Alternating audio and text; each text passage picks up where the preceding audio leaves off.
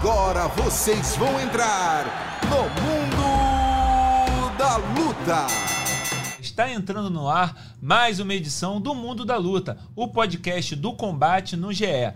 Eu sou Adriano Albuquerque, produtor dos canais Globo e do Combate, substituindo mais uma vez o meu amigo Marcelo Rússio, que está baleado. Melhoras, Rússio, a gente espera você de volta aqui no programa. Estou aqui acompanhado do Zeca Azevedo, produtor dos canais Globo e do Combate, e, claro, do Carlos Antunes, nosso labrador humano, também, né, produtor aqui dos canais Globo, editor aqui do YouTube do Combate. E hoje o nosso convidado especial, nosso entrevistado do programa é o homem do momento, é o homem da luta mais comentada desse mês, desse começo de ano.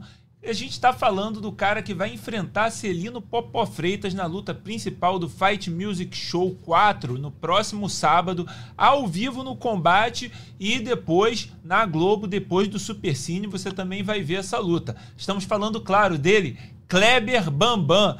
Bambam, muito bem-vindo ao nosso programa, ao nosso podcast. Uma honra tê-lo aqui conosco. Como é que está a expectativa para esse grande momento, essa luta que já vem sendo falada há tanto tempo, amigo? Essa luta vem sendo falada há muito tempo. Estou é, muito feliz com tudo que está acontecendo. É, só ressaltando a todo o Brasil, vai ser o maior evento que já teve no Brasil. Eu tenho toda a certeza, por causa das redes sociais, tanto o Instagram, Facebook, Twitter, TikTok e outras redes sociais a mais. É o maior evento expandido de alcance de pessoas que já teve no Brasil. Com certeza vai ser, até pelo trash talk que eu fiz com o Popó, mas quem puxou o evento nas costas fui eu. É, isso eu falo com todo orgulho, porque eu me espelho muito lá em Floyd Mayweather, eu me espelho muito no, no Jake Paul, Logan Paul, a linha que eles fazem, o perfil que faz. Eles já têm a história tipo como vilão, eu trouxe o evento nas costas, eu falo, é, às vezes soa como, como assim, você está se achando, não, é a realidade, eu sei vender a luta, eu sei falar, eu sei promover, eu crio o personagem, eu que faço tudo, eu que vejo as logomarcas dos meus patrocinadores, eu que vejo o tamanho, eu que vejo a música, eu estou 22 anos nesse meio artístico, então estou muito feliz com tudo isso, eu tenho a molecada que me acompanha há 22 anos, eu tenho minha história na Globo com vocês, é que trabalhei três anos com o Renato Aragão, depois no Zorra Total, depois fui de novo para o Big Brother 2013. Então, é um legado construído, fora o esporte. Popó é uma lenda, não pode falar. O cara é um tetracampeão. Mas dia 24 de fevereiro, dia 24 do 2, a história dele comigo acaba. Eu não vou respeitar ele mais como campeão, porque eu vou arrancar a cabeça dele, o foguete vai pegar ele, eu já avisei ele. A história dele acaba comigo no dia 24 de fevereiro, umas 11 horas da noite, creio eu. Bambam, deixa eu aproveitar que você falou aí da sua relação. É, essa luta vai passar na Globo, né? Você é o cara que estava na primeira edição de um programa histórico, um programa que ainda é sucesso até hoje. É, você tem o seu lugar né, de destaque na história de, desse programa. Você foi o primeiro cara a vencer. É, e é inusitado, né? Você tá nesse lugar numa luta de boxe né? Tantos anos depois, né? A Globo de novo. Na Globo de novo. Como é que só é viver isso? Só queria arredondar. Assim, Diga. a minha história no meio artístico é muito bacana. Eu sou um cara consolidado no meio artístico. Eu posso dizer que eu sou, eu tenho, eu tenho uma identidade no meio artístico. Eu comecei em 2002 quando ganhei o Big Brother. Depois fiquei três anos trabalhando com o Renato Aragão, o maior humorista do Brasil. Trabalhei depois seis meses, Zorra Total. Fiz todos os, fiz cinco Faustão seguidos naquela época que só tinha televisão, não tinha rede social, nada. Hoje a pessoa pode ficar famosa pelo Instagram, TikTok, Twitter e outras coisas mais. Só tinha televisão naquela época. Então eu já carimbei meu nome. Depois cantei com o Mr. Catra, rodei dois anos como DJ. Depois trabalhei com o Tô Cavalcante na Record também. Fiquei um ano lá com o Tô Cavalcante na Record, outro maior humorista do Brasil.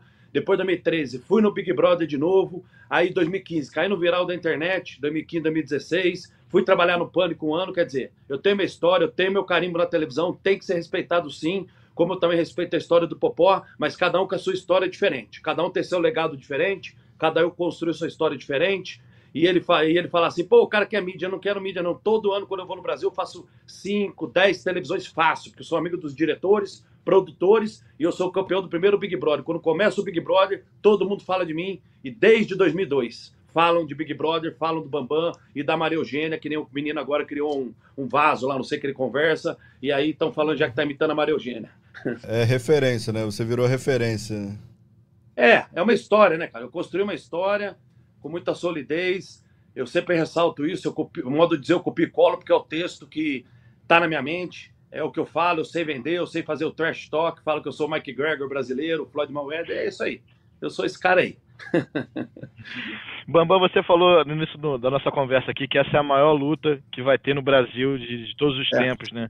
Sim. Você, você que participou do Big Brother 1, você se imaginava estar tá nessa luta de, é, anos depois? Se imaginava, cara, eu vou fazer talvez uma das maiores lutas que o Brasil vai ver, eu vou estar presente, eu vou enfrentar um tetracampeão mundial. Isso já passava. Na... Como é que é na tua cabeça você imaginar esse, cenário todo agora? É, cenário, cenário é muito grande. É, eu estou com várias marcas me patrocinando, eu estou internacionalmente conhecido, eu sou embaixador do Olifans no mundo inteiro, eu sou embaixador de outras marcas também, isso para mim é uma satisfação muito grande. Tem o pessoal do UFC, o Charles do Bronx também é, a Chris Borg também é. Então eu rodo o mundo, eu estou quatro anos em Las Vegas morando, sou amigo do pessoal do Floyd Mayweather e eu também me vi nessa situação, porque quando o Popolo estou com, com o Whindersson Nunes e eu falo com, com todo orgulho e satisfação que vai ser o maior evento que o Brasil já teve de todos os tempos, pelas redes sociais, porque tem esse alcance. Não é por ser eu e por ser o Popó. Em si, fez um casamento bacana. Popó é um ídolo, e o Bambam, ganhador do primeiro Big Brother, 22 anos atrás, ok. O nome carimbado os dois tem, ok. Mas as redes sociais nos proporcionou isso. Esse engajamento imenso. Meu Instagram é 50 mil, 100 mil, tem dia que sobe aqui, é coisa absurda a rede. Eu vou bater 10 milhões. Depois, depois da luta que eu vou nocautear ele, eu vou bater mais de 10 milhões no Instagram. Eu sou você o cara mais falado dessa semana, eu e Popó, porque eu tenho seis televisões agendadas eu tenho a Globo que vai passar ao vivo, eu tenho o Esporte Espetacular que vai filmar, é, fora as outras emissoras, a Band, outras emissoras também, tem o Ratico fazer ao vivo. Quer dizer, é, não tem como brigar. Eu sei fazer o caminho, eu sei o caminho das pedras, eu faço há 22 anos, por isso que eu sou Mike Gregor brasileiro, o Floyd Mayweather brasileiro. Tá certo. Oh, e a gente está vendo aqui, né, Bambam? Você está falando, os números falam e a gente está vendo no nosso chat aqui no YouTube muita gente comentando, mandando mensagem é, e muito, muito hate também, né? É, é, isso que você disse, né? O personagem ele vai é, falem mal de mim, mas falem de mim, né? Eu sou igual o Jake Paul. É o, o próximo que eu vou buscar é o Jake Paul. O treinador dele é amigo meu. Eu morei em Las Vegas quatro anos. Eu sou amigo do Badu, do Zemek, Greg. São os três seguranças empresários do Floyd Mayweather. Ontem eu falei com o Badu meia hora. Ele tá lá em Miami. Ele tá lá na Brickell. Eu moro lá na Brickell, hoje em Miami. Ele tá lá em Miami. Ele tá me aguardando lá. Eu falei para ele: eu vou chocar o mundo e eu vou buscar o Jake Paul. Eu vou buscar o Jake Paul. De qualquer jeito, eu vou chegar nele, porque o cara que treina ele é meu amigo, o Leon é um amigo meu desde lá de Las Vegas. E eu sei vender, eu estou no mundo inteiro rodando. Eu tenho amigos meus que jogam na NBA, eu tenho amigos meus que jogam vôlei mundialmente. Então eu sou um cara já que já furou a barreira nível Brasil. Como o Popó também, é o tetracampeão, o mundo todo sabe, principalmente do boxe, conhece ele. Mas eu furei outras, outras bolhas, porque eu tenho a rede social, eu furo outras bolhas, porque eu estou cinco anos fora já do mercado. Então, rodando, indo e voltando. E toda vez que eu venho no Brasil, eu faço cinco televisões. Só ligar para as produtoras, qualquer produtora que eu ligo, eu faço. Por quê? Porque eu sei, me expresso bem, sei vender e sei falar. Eu sou igual o Jake Paul. O Jake Paul era o azarão e hoje é a bola da vez. É isso, é simples. Ele é o homem do milhão. Ele, o Mike Gregor, é o moleque do milhão. E eu vou chocar o mundo, vou nocautear o Popó, que eu já estou confiante que o Popó acho que ele é intocável. Ele não é intocável. O Pelé deu um knockdown nele, ele desceu com o joelho, agachou, tomou um knockdown, o juiz não abriu contagem, ele sabe disso, e o queixo dele é de vidro e a cabeça. Tá cansada de tanta porrada, tanto sparring. E eu, quando tocar nele, qualquer mão minha vai chocar o mundo, eu já avisei ele. Então ele não deixa eu tocar, mas vou tocar. A luta vai acabar. Bambam, e vamos falar de boxe então. Você. Vamos você está prometendo aí nocautear o Popó. Como é que tem sido o seu treino é, e, e, sua relação com o boxe, né? A gente estava conversando com o Nego do Borel que vai lutar, né, com o MC Gui aí no mesmo evento, e ele falou que o boxe tem mudado a vida dele, né? Ele tem criado uma relação nova com o esporte. Como é que é o boxe pra, na sua vida? Quando que entrou? E, e, como é que tem sido os treinos? Com quem que você tem trabalhado? Conta pra gente. Legal. É... Eu já sou muito tempo do esporte, né? Eu fiz, é, eu fiz muito tempo esporte, joguei três anos profissionais, basquete, três anos profissionais no profissional, basquete. Desde os 13 anos eu faço esporte. parece que não, mas o, o esporte, se você falar até do próprio basquete, te dá coordenação motora, explosão muscular, rapidez, inteligência, porque é um esporte de contato, é um esporte que tem que ter explosão. Dali eu fiz outras modalidades também, já brinquei um pouco de boxe, nunca pratiquei o boxe. O boxe realmente, assim, firme mesmo, está sendo agora o Popó há nove meses. Fiquei lesionado, meu, rompeu parcialmente meu tríceps há um mês atrás, concluindo, do dia 23 do 11 eu machuquei meu tríceps. Até o dia, até o dia 5 de, de janeiro, eu fiquei sem treinar o braço direito, só o braço esquerdo. Eu vou chocar o mundo em seis meses treinando os dois braços. Em nove meses que eu treinei, eu vou chocar o mundo. Eu já avisei o Popó. Eu tô com um time muito bacana, que é o Lino Barros, que é um campeão. Já foi campeão, ele foi, ele foi até é, sparring. Lá, ele morou fora, morou, ficou um tempo fora, treinou com o Minotauro anos, ficou quatro anos com o Minotauro, Minotouro, treinou o Shogun já também é o meu treinador, é peso pesado. É, e também tem o, Wallace também, que tem 213 lutas. E o Popó falou, pô, o Wallace nunca ganhou nada. O Wallace, eu já falei pro Popó, eu boto um milhão contra 500 mil do Popó, depois que eu nocautear ele, que o Wallace nocauteia ele até o terceiro round. O cara que eu tô treinando, que é meu sparring. Então, ficou ruim pro Popó. Então... Ô, ô mestre, tô, tô, com o pessoal da Globo aqui, vamos tudo, vamos lá. Ficou ruim com o Popó em todos os sentidos, porque eu, eu treino com peso pesado e já avisei o Popó. O Popó batia pesado 58,800. 50, 60 quilos, 62. Quando ele subiu para 62, já começou a ficar apertado para ele. Que os caras já batiam pesado também. Concluindo, o Popó não sabe que é uma mão de 90 quilos, 95 quilos batendo na cabeça dele. Ele sabe que é uma mão de 70, 65. Ele tem essa noção. Ele acha que ele é intocável. Até entendo, é o esporte dele, é a área dele. Mas quando eu tocar uma mão nele, ele vai cair. Eu tô treinando duro, me dediquei para isso nove meses. E avisei ele que eu vou chocar o mundo. Não tem história. Eu tenho que confiar em mim, acreditar em Deus. Eu sou fechado com Deus, fui Nossa Senhora Aparecida, até me arrepia falar aqui, porque é, eu coloco Deus na frente de tudo. É, até me emociono aqui, porque o mundo precisa disso, entendeu? Deus. É isso. Eu ia perguntar como é que a questão do peso ficou combinada para essa luta? Tem limite? Tô não vendo. tem? Tô vendo, tô até de roupa aqui descendo peso. Tá tô, descendo. Tô transpirando aqui. Tem que cortar falta, quanto falta mais ou menos? 3 quilos só. 3 quilos? 3, tá faltando 3 só, né? Beleza. Tá suave, tá suave. Para o que o pessoal costuma cortar, né, numa semana de luta. Mas de quanto você desceu? Quanto que você pesa normalmente? Eu peso dia a dia, eu peso 102, 100, 98, depende. Quer ficar com a barriga mais tanquinho, tem que pesar 95. 95. Quer ficar mais cheinho, 101, 102. O Popó também. O Popó deve pesar no dia a dia uns 82, 83, mas o Popó tem que entender que ele falou que ele aumentou o peso dele. Popó, você aumentou seu peso, só que só de peso, só na barriga tem 6 quilos a mais e nas pernas tem os 4. Concluindo, tá gordo. Esse é o recado que eu tenho que te dar. Não quer dizer que você aumentou o peso, você aumentou em massa muscular, você aumentou em gordura. Tá com barriga, tá com as pernas mais cheias, perna mais cheia, panturrilha mais cheia, os braços mais cheios, mas de gordura, não é de músculo. E outra coisa, tem 48 anos de idade, eu tenho 46. Então a idade não tem, não tem desculpa. Eu vou te nocautear na sua área, no seu campo, e onde você sempre o Galvão Bueno falava, Popó, Popó. O Galvão falou muito, falou, falou que eu não vou nem achar ele. Galvão Bueno, você é meu convidado para estar na frente do ringue. Eu vou dar a cabeça do Popó para você, eu já te avisei. Gosto de você, sempre me tratou com muito carinho, mas eu vou ter que arrancar a cabeça do seu ídolo, que é o Popó. Dia 24 de fevereiro eu vou chocar o mundo, eu já avisei.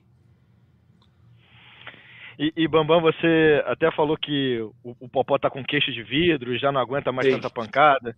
E você, como você falou que você se, se autodenominou denominou o, o Conor McGregor brasileiro, o Conor sempre gostava de fazer as previsões dele, né? Antes das lutas, ah, vou nocautear em tal round, de tal maneira. Como é que você acha que você vai nocautear o Popó em tal round, de qual maneira? Você tem isso na tua cabeça? Tenho, eu já, eu já visualizei a cena toda já. O cara, quando vai lutar com o adversário, o nível do Popó, o cara tem que visualizar é, todas as situações, todos os ataques, todas as defesas, mas você tem que ver o cenário todo e analisar. Eu estou bem treinado, Lino Barros, o Wallace, são dois campeões. O Wallace se mexe muito, leve 30, 35 anos, mexe muito, 88 quilos, quer dizer, pega mais pesado que o Popó, é mais alto que o Popó, e eu estou treinando com ele, ele é meu sparring. A gente saiu na porrada hoje, foi o último, último, de repente amanhã eu faço mais um levezinho, porque agora o corpo tem que descansar, né? Que você estica muito, não pode, senão muita água na planta mata a planta, que nem diz o ditado. Então você tem que saber dosar. É uma luta curta, é uma luta de seis rounds, dois por um, ou seja, são 18 minutos de porrada. mas não vai passar do primeiro e do segundo. O Popó vai cair duro, pode anotar. Olha só, a gente já tem mais de duas mil pessoas acompanhando entre YouTube e é, o site do GE aqui ao vivo. Ah, e muita gente perguntando quando vai ser a luta. É no próximo sábado, ao vivo no Nesse, né? combate. É. Isso, esse sábado agora, dia 24, ao vivo no combate. E você também que, que é, não tiver combate, assina para poder ver o card inteiro. Mas a luta do Popó e Bambam também passa na Globo após o Supercine. Né? Você também pode ficar ligado, mas se você quiser ver ao vivo mesmo, você vai ver no combate. Posso Vai fazer uma pergunta para vocês? Posso fazer uma pergunta para vocês três? Faça, Bambam. Vamos lá. Primeiro para você. Você acha que já teve uma luta com- juntando tudo? Esse alcance de visibilidade? Juntando tudo, tudo. YouTube, TikTok, Instagram, Reels, tudo. Não teve. Se a gente for juntar a rede social, é difícil, né, Bambam? Porque é, É. uma coisa É a recente. luta. É o uma maior coisa evento. recente. É, eu, eu vou, vou só arredondar. É o maior evento pelo montante, por tudo. Não é porque é o maior evento. No montante, juntando TikTok, vira- viralização, meme, é, Instagram, Facebook, YouTuber, é, Twitter, essas coisas que eu nem, nem tenho Twitter, essas coisas. assim, o, o- aquele outro que também está bem conhecido, uma rede social que é bem grande também, que, que até a Fazenda usa lá, que Kawaii, tal da Kawaii também. É. Se juntar tudo isso, não tem jeito. O maior evento que já teve no país. Não é, é o evento do século. É o evento, o maior evento do país. A maior luta que já teve na história do Brasil se chama Kleber Bambam versus Popó. Esse é o maior evento que já teve no país inteiro. Ô, Bambam, e como é que isso chegou em você, cara? Como é que você é, resolveu entrar nesse mundo e resolveu entrar no boxe e enfrentar o, o Popó, né? Inicialmente, de, de onde partiu essa ideia? Porque dá pra ver que essa rivalidade, como você tá dizendo, você sabe trabalhar o marketing, você soube trabalhar esse marketing e vender a luta. Isso não foi é, você não fazer a luta é, no começo do ano, né? No ano passado, quando entrou o Sim. dublê, foi parte da sua estratégia também para crescer essa luta, com certeza, porque vocês já estavam trocando essa farpa há muito tempo. Então, eu queria saber de como que você entrou nisso daí, como que veio para você, cara, vou, vou fazer uma luta com o Popó e vou fazer o maior evento. É assim, o evento ganha o corpo, né? A gente vai construindo o castelo e vai aumentando e você vai colocando as pontas, né? Cada ponta você vai encaixando, vai pessoas aparecendo, vai ideias aparecendo. Eu sou o cara que faço os logos, sou o cara que faço as marcas, sou o cara que, que vejo horário bom para treinar. É, eu vivi a vida toda no esporte, tenho 46 anos, eu fiz agora em fevereiro, dia 14 de fevereiro, sou aquariano. E assim, essa autoconfiança minha eu tenho que ter, eu não posso depender de ninguém. Na hora que eu subir naquele ringue, são duas pessoas, mas eu comigo mesmo. A briga é eu comigo mesmo. Costumo dizer que 90% é o treino que você fez. Em cima do ringue vai ser 90% o mental. O mental do Popó é extremamente abalado, ele não tem psicológico bom. Já tentou me agredir duas vezes fora a luta, não no ringue, me xingou várias vezes, agressão verbal perto de crianças, famílias, ia generalizar uma briga. Aquilo ali não é exemplo de nenhum campeão, nem zero. O Popó, como exemplo no esporte, daquele dia em diante ele perdeu a credibilidade total. Pegou a menina, deu dois murros na barriga duas vezes, levantou a menina, deu outro na barriga. Aí ontem ele fez uma live e falou: É, mas é porque ela botou a luva, tem que fazer. Ô amigão, é só fã. Você quer provar o quê? Bater na menina duas vezes na barriga com força. O mundo do boxe não gostou dessa atitude dele, porque eu tenho vários amigos no mundo do boxe. Eu sou de, desde 2002, época do Pride 2000, época do Pride, que eu ia na casa do Minotauro, Minotouro. Então eu sou da época do Ricardo Arona, Paulo Filho. Eu sou lá de trás desse mundo do esporte. O Popó que tá enganado achando que eu entrei no mundo do esporte agora. O próprio boxe também. Já tive em luta dele, do Popó e outras coisas mais. Então eu tô bem ciente. E eu vi que ele tomou um knockdown do Pelé. Eu falei, opa, tem uma brecha aqui. O queixo dele, já, eu já sabia que o queixo dele era de vidro, a cabeça não aguentava pancada. Aí quando ele tomou um knockdown do Pelé, eu falei, opa, tem uma brecha que dá para pegar essa luta. Aí peguei essa luta, fiquei chamando, ele falou que nunca lutaria comigo. Ele viu o tamanho do corpo, ele viu que eu sei vender, ele viu a promoção, ele viu o tamanho do meu nome também. O nome dele também é gigante, pode falar, o Popó é. Todo mundo sabe que é o Popó. Lógico, depois do Whindersson Nunes, né? Que ele tinha 400 mil seguidores, o Whindersson Nunes foi lá puxou 4 milhões de seguidores para ele, né? Então ele tava enterrado, né? O Popó, o Whindersson Nunes foi lá e puxou ele. Aí ele falou que tatuou o Whindersson Nunes no peito porque teve prazer tatuar, porque para ele foi uma honra. Lógico, o cara te deu 4 milhões de seguidores, te deu no mínimo aí uns 3, 5 milhões de reais que você fez com publicidade. Aí é fácil falar isso, né? Só que você vai tatuar minha, minha imagem na sua testa na barriga, essa barrigona sua aí, que eu vou te nocautear. Isso é fato. O Popó, ele tá soberbo, arrogante. Eu não gosto das atitudes dele, a postura dele no Instagram é extremamente arrogante. Ele não reposta ninguém, ele não reposta nenhum fã. Ele só reposta quando a pessoa tem 2, 3 milhões. Ele reposta. Eu não acho que ele tem carinho com os fãs dele, zero. Imagina quantas pessoas tiram foto com ele no aeroporto, quantas pessoas tiram foto com ele na rua. Ele não reposta ninguém. Só reposta quem tem mais de um milhão, dois milhões. Para mim, isso daí é uma atitude de um cara que não deve ser ídolo, exemplo para ninguém. Isso daí. Não dá para repostar todo mundo. É lógico que não dá, mas 5, 10 pessoas por dia não custa nada. Um carinho de uma pessoa ou outra. O cara não reposta. Você vê que o ego do cara tá lá em cima. Deu, deu duas na barriga da menina, as atitudes dele, querer me agredir ali. Ele acha, eu não tenho medo, papai. Daí, daí, daquele tamanho. Então é uma mão que eu dou nele, ele cai. Só que assim, tem que ter postura, tem que ter disciplina, tem que ter ali atitude ali quando você está ali num trash talk ali, se debatendo, pode querer agredir outra pessoa. Isso daí passa do ponto. Não tem isso. O dono do evento mandou uma mensagem para mim e para ele também, ó, não tem agressão, vai ter famílias, vai ter crianças. As duas vezes ele veio com o grupo dele para cima de mim, com tipo a gangue, né? Porque tá o irmão, tá o primo, tá todo mundo, tá, tá o filho, tá todo mundo, né? Então, dia 24 de fevereiro, eu vou arrancar a cabeça dele e vai cair duro no ringue. Eu não vou lutar com o Popó. Eu vou dar uma mão na cabeça dele e ele vai cair. A hora que eu tocar nele, ele vai cair. Pode anotar o que eu tô falando. Pode escrever isso. Pode gravar essa, essa cena aqui, ó. Popó, quando a mão te encostar, você vai cair nocauteado duro. Isso é fato.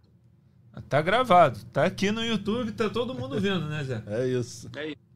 É tem, alguma, tem uma De... pergunta, Zé? Eu ia querer perguntar, assim, sempre que eu comento, com, que a gente comenta da luta e tal, é, as pessoas falam: será que a Maria Eugênia vai estar tá no corner? a, primeira, a primeira reação é essa: a gente vai ter Maria Eugênia no corner? A Maria Eugênia foi um grande amuleto para mim. Eu ganhei o primeiro Big Brother, foi um legado que eu deixei lá atrás. Para galera que não sabe, eu estou no Guinness Book. Foi o recorde de, de, audiência da Globo. Foi o maior recorde de audiência da Globo, a final do meu Big Brother. Naquela época, eu fui direto ao vivo para o Jô Soares do Jô Soares, eu fiz mais cinco televisões no outro dia. Ninguém fez isso na história. Até outro dia comentaram: ah, a Juliette é maior. Pô, a Juliette ganhou faz três anos atrás, eu faz 22 anos atrás, e tô hoje aí estourado de novo. Aí fica a pergunta: será que daqui 15 anos vão falar dela ou qualquer outro? Eu sou o maior Big Brother de todos os tempos. Pode falar o que for, leva a bandeira comigo do Big Brother, eu carrego nas minhas costas. Eu sei vender, eu me expresso bem, falo bem, eu, eu me policio para isso, para que eu não possa falar palavrões, gírias, porque eu tenho uma, uma, uma leva de uma geração que eu trago nas minhas costas comigo. Eu incentivo a molecada a acreditar no seu sonho, seu objetivo, e atrás das suas metas, se unir a sua mãe, seu pai, dar um abraço à sua mãe, no seu pai, na sua família, que é a base de tudo. Eu tenho 46 anos, já vivi de tudo nessa vida, então falo para essa molecada que me acompanha: acredite em Deus, seu sonho pode se realizar, mas para que possa realizar, tem que ter trabalho duro, dedicação e força de vontade e acreditar em Deus, ser uma pessoa honesta e verdadeira. Eu passo essa mensagem todo dia no meu Instagram. Por isso que eu tenho uma honra em saber que eu rasto uma legião, uma molecada principalmente, é amarrador em mim. E os haters, existe hater para todo mundo, né? Isso não precisa falar, né? Aí é cada um com seu cada um, né? A Maria Eugênia vai estar ou não vai estar? Ela sempre tá, ela tá, tá, tá, tatuada aqui no meu braço, aqui, ó. Mostra aí pra gente. Ah, aí, ó, aqui no canto, tá vendo, aqui, tá vendo? É... Do lado do Bambam. É, legal, legal. Fez história, Maria Eugênia. É. A história da Maria Eugênia é muito bonita, é mostrar para o brasileiro que a gente tem sentimento, a gente que é fortão, às vezes visualmente, se a pessoa assusta assim. É, tem uma história até bacana que compararam quando eu chorei com o Romário, que chorou, e o Ronaldo Fenômeno também, que é a história de superação. A minha, essa luta minha, é uma é, é, tá escrito assim, tá, tá, tá desenhado assim, ó, desenhado, escrito e assinado por Deus assim, ó. Isso vai ter que acontecer, eu tenho que nocautear ele, eu rompi meu braço, dia 23 do 11, o tríceps. Eu fiquei dois meses treinando um lado só. Isso não é desculpa se eu perder. Eu só estou falando o que aconteceu. Aí o Popó falou: todo mundo tem lesão, sim, mas eu tenho uma lesão que eu não posso mexer o outro, o outro braço. Foi difícil, né? Você treinar um braço só, dois meses, o lado esquerdo. Treinava o lado esquerdo, ficava dolorido o ombro esquerdo. Por quê? Muito jab o tempo todo. Cansa, consome. E corria direto, corria de madrugada. Eu sou psicopata. Quando eu boto o negócio na cabeça, eu vou até o fim. E eu vou nocautear ele. Eu tenho que ter esse pensamento, eu, eu tenho que focar em mim, eu tenho que acreditar em mim, não, não, não, não ligar para o que os outros falam, o que os outros pensam. Eu falo para todo mundo: Às vezes alguém quer te dar algum conselho. Como é que alguém quer te dar algum conselho que nunca construiu nada? Como é que na internet alguém quer te dar algum conselho que nunca construiu nada? Conselho de quê? Você tem que fazer o seu. Quem acorda cedo é você, quem trabalha duro é você, quem vai atrás de seus objetivos é você. Só depende de você e Deus e sua família. Você tem que estar unido a essas pessoas. O resto é consequência. Eu falo para todo mundo isso. E se você não acreditar em você, quem vai acreditar, né? Exato, exato. Agora eu pergunto: o que é uma luta com o Popó? Se eu faço sparring com os caras mais duros que ele? O povo tá achando, não, o Popó está achando que eu estou preocupado em lutar com ele. Popó, tô nem um pouco preocupado em lutar com você. Não vou ficar nervoso, vou ficar tranquilo. Adrenalina, endorfina, ficar tranquilo, porque você ali baixinho, vou enquadrar. A hora que chegar perto, vai apanhar. A hora que estiver longe, vai apanhar, porque eu sou grande. A hora que estiver perto, vai apanhar do mesmo jeito. E vai apanhar. É isso que vai acontecer. Você vai cair nocauteado. A história já está escrita aqui, ó. Já tá assinado por Deus já, pô. Sou fechado com Deus, pô. Não adianta. É eu e Deus. Sempre foi, pô. Sai Carlos... de casa com 19 anos de idade, 400 reais do bolso, pô. Não tinha nem o que comer, pô. Tomei banho gelado na minha vida durante dois anos. Todos os lugares que eu morei, pô. Morei em comunidade, morei em favela, fui motoboy, fui frentista, fui tudo que você possa imaginar, pô. Entregava panfleto no sol, pô. Seis horas com sol na cabeça, Porto Seguro, pô. Sim, fiquei seis meses fazendo isso. Sol na cabeça, cinco horas de sol na cabeça, panfletando. A vida foi sofrida, pô. Eu não vim aqui para perder, não. Eu vim aqui para ser o campeão, pô. Eu falo isso, eu falo isso para as crianças também, para os adolescentes que me acompanham. Você pode ser um campeão, só acredite em você, nem mais ninguém. Quem tem que fazer o dever de casa é você que tem que fazer o dever de casa. Está predestinado. Deus te deu saúde, força de vontade, agora é contigo. E, Bambam, você até falou de que depois dessa luta você vai buscar o Jake Paul. Então, a tua ideia depois de vencer o Popó é, é se manter no boxe mesmo, ser o cara do FMS, desse evento que chegou é, fazendo barulho. É, quem sonha em trazer o Jake Paul para lutar aqui no FMS. Como é que é a tua ideia? É se manter mesmo no boxe e desafiar essas grandes personalidades da, da modalidade? É assim, tive proposta de fora do país, né? Porque pela minha rede social, que eu tenho lá 4 milhões no Instagram, assim, pode dizer 3,8. 4 milhões, vamos falar um número redondo. 4. Você tem uma rede social que já compõe o impulsionamento do evento. Qualquer evento no mundo eu já componho. Então, quer dizer, já ajuda. Eu tenho 46 anos, mas eu tenho, eu tenho ainda o, o fôlego, o físico meu, e os 35, 37. É que assim, tem que ser uma luta curta, uma luta enxugada, lógico. Uma luta normal é 3 rounds, é 12 rounds de 3 por 1. Quer dizer, são 48 é, minutos, porrada comendo ali em cima. 10, imagina, 10 rounds de 3 por 1. Você coloca aí, já são 40 minutos, são 12 rounds, são 48 de porrada. O meu é 18 minutos a luta inteira. Tem que ser uma luta enxugada, uma luta menor. A idade nossa não permite, a gente não é jovem. A gente tem que fazer evento casado. E sim, como o Jake Paul está fazendo, o Jake Paul tem 27 anos, o Jake Paul. Eu foco no Jake Paul, tem que focar na, no, no, topo da cadeia. Quem é, quem, é o, quem é o número um do mundo? É o Jake Paul, tem que ser ele. Quem é o Logan Paul? Tem que ser ele. Ou é ele ou é o irmão dele. Ou pode ser outro, de repente. Posso lutar em Dubai? Está fazendo grandes eventos em Dubai também. Em Dubai está o futebol, Dubai está as lutas, Dubai está o jiu-jitsu. Pode ser. Primeiro tem que bater no popó, chocar o mundo, falar ganhando o tetracampeão, tomar os quatro cinturões dele, porque eu não vou pegar o cinturão dele, só vai tomar, não vou tomar nada. Modo de dizer, é por eu ter ganho dele, eu virei o rei da, da cocada preta, digamos assim, o rei. Porque eu choquei o cara que viveu a vida toda boxe, a obrigação é toda dele, ganhar de mim. Eu sou o azarão da história, sou o Jake Paul da história, e vou lá para chocar. O Anderson Silva perdeu pro Jake Paul, pô. O Anderson Silva, vocês viram isso? É verdade. Verdade. É, tomou um knockdown ponto. e caiu. E tomou um knockdown. Tomou um knockdown diferente e desceu. Pum. Tomou um de encontro assim, desceu. Pum. Pode acontecer. O Francis Enganu deu um knockdown no Tyson Fury. O, o Tyson Fury tem 31 luta, é o campeão do mundo, detentor do peso pesado, cinturão, tomou a mão do. do, do... Eu, eu sou igual a Enganu. A, a história é essa, é Enganu. É igual a Enganu e o Tyson Fury. É uma mão que vai pegar. E o Popó falou, mas não é uma mão, é uma mão. O boxe é uma mão. Quando uma mão pega, acaba. Não é, ah, são várias mãos. Não, é uma mão que tem que tocar. É ter que encostar uma mão. Encostou, acabou a brincadeira. Ó, oh, tô começando a acreditar que o Bambam vai ganhar a luta, tá? Ele, ele, é, a sua, sua crença pessoal é muito forte, né? E os seus argumentos são, são bons, são muito bons. Eu queria saber Obrigado. o seguinte, é, você, o que, que é mais difícil? É vencer o Big Brother Brasil ou vencer o Popó? Popó é mais fácil. Muito mais fácil. Popó Por é muito mais fácil vencer do que o Big Brother. Muito mais fácil. Mas por quê? uma mão. Porque eu só tenho que encostar uma mão nele. Qualquer mão, esquerda, direita, qualquer mão. Qualquer golpe que pegar. Mas Quebra ainda direto, assim, cruzado, mas ainda assim levou uma preparação para isso. Não foi, não foi É. uma noite que você chegou do nada e deu um soco. Ah, você sim. tá treinando há muito tempo para isso. Teve que dormir cedo, dormir bem, comer bem, treinar bem, tudo mais. Então, e- por- nisso que eu tô te perguntando, né? Claro, o Big Brother também foram meses e meses na casa. Então, por isso que eu quero te perguntar, o que que levou, o que que é mais trabalhoso, o que que foi mais difícil? Treinar e se preparar para vencer o Popó, para fazer essa luta com o Popó, ou ganhar o Big Brother, passar aquele tempo todo na casa para conseguir vencê-lo? Cara, você falando assim, até fico um pouco emocionado que minha vida teve três momentos maravilhosos que Deus permitiu eu estar onde eu tô.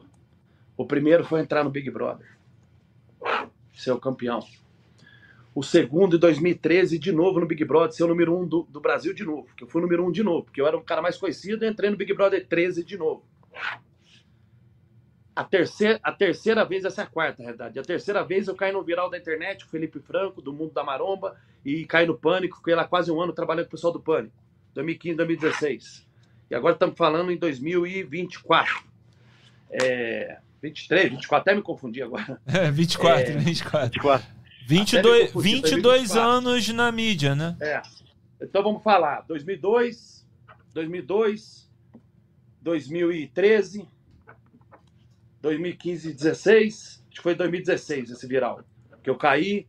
E 24, 2024. Estamos falando em quatro, quatro histórias, quatro legados. O mais difícil foi o do Popó, porque eu machuquei meu braço. E eu fiquei uma semana chorando todos os dias, falando: Deus, você não pode fazer isso comigo, não. Aí você sentiu um pouco o que é o atleta, né, é, Bambam?